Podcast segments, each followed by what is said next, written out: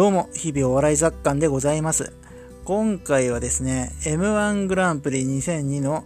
増田岡田さんのネタについて振り返っていきたいと思います。ぜひ最後までお付き合いください。ということで、えー、ネタの方について振り返っていきます。このネタはですね、内容としては、お店の名前ですとか、えー、芸能人、著名人の特徴をいじっていくっていうタイプのネタになっています。えー、例えばですね、具体的に一つ挙げると、例えば、えー、松本清っていうお店を、えー、西川清さん、まあ、その2002は西川清さん司会でいるんですけど、えー、西川清さんに引っ掛けてちょっと笑いを取るとか、まあ、そういう、えー、それで展開していくっていう感じのネタですね。で、えー、特徴としましては、まあ、これは M1 グランプリ2001の時にも、あの、増田岡田さんのネタについて言っているのと同じなんですけど、ボケ数が非常に多いですね。もう本当にボケてボケてボケてってこう、すごいボケをぎっちりこう詰め込んだ。えー、ずっと笑ってられるっていう、なんか、えー、そうですね。えー、ずっと笑っていられて、最後に、ああ、面白かったっていう気持ちよく終われるっていう、えー、そういう感じの非常に、えー、気持ちのいいネタだなというふうに思いました。で、え、あとはですね、まあ本当に、まあこの年って、もう今更ネタバレも何もないので言うんですけど、この年は増田岡田さんがチャンピオンになるんですね。で、え、チャンピオンになるんですけど、そのために多分戦略すごい練ってきてたと思うんですよ。M1 グランプリを取るために。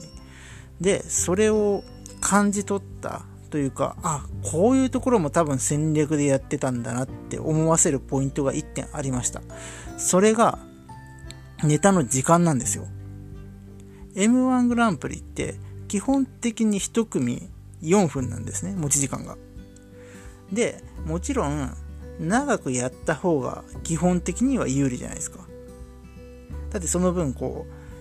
う、笑いを取れるし、ネタも詰め込めるわけなんで、大体どのコンビも4分ぐらいやるんですけど、なんと、増田岡田さんは2分半ぐらいしかやってないんですよ。4分やれる権利があるにもかかわらず、2分半で終わっちゃうんですね。だから、つまりその2分半の間にボケをギューッと詰め込んで、で、えー、最後、あ、もう終わっちゃうんだっていう物足りなさをあえて残して帰っていくっていう、そういう多分戦略でやられてるんですよ。これは本当にあの、M1 に対する執念というか強い思いみたいなものを感じて、うん、その教示を感じて非常に良かったなというふうに思いました。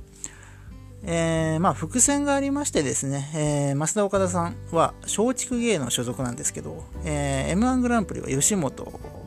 工業が主催なんですね。で、第1回大会は、こう、結構、吉本工業 B 期なんじゃないかっていう声も結構あったんですよね。で、実際、これはまあ、えー、運営がどうこうっていうよりも、単純に審査員採点っていうものが、えー、影響してるところはあると思うんですけど、松竹芸能は全体的にあの吉本興業よりも低く点数がついてたっていうところが、まあ感覚的にもちょっとそういうところは見て取れたんですよね。だから、えー、実は増田岡田さん、増田さんは、あの、2002の出場は迷ったそうです。どうせ正直の自分たちが出ても勝てないんじゃないかと。だけれども、やっぱり M1 を取りたい。自分たちがやってる漫才とか、あの、吉本興業以外の芸人にも、面白い芸人はたくさんいるということをですね、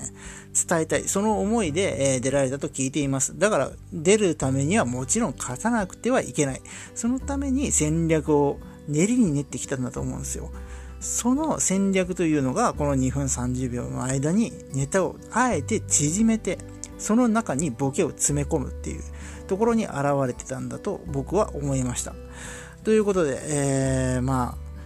優勝なさる、えー、増田岡田さんのネタを見てですね、そのネタをあえて縮める、ネタ時間を縮めるという点に、えー、非常に、えー、執念を見たというところ、えー、松竹芸人の教授を見たというお話をさせていただきました。本日はこのぐらいにさせていただきたいと思います。最後まで聞いていただいてありがとうございました。またよろしくお願いいたします。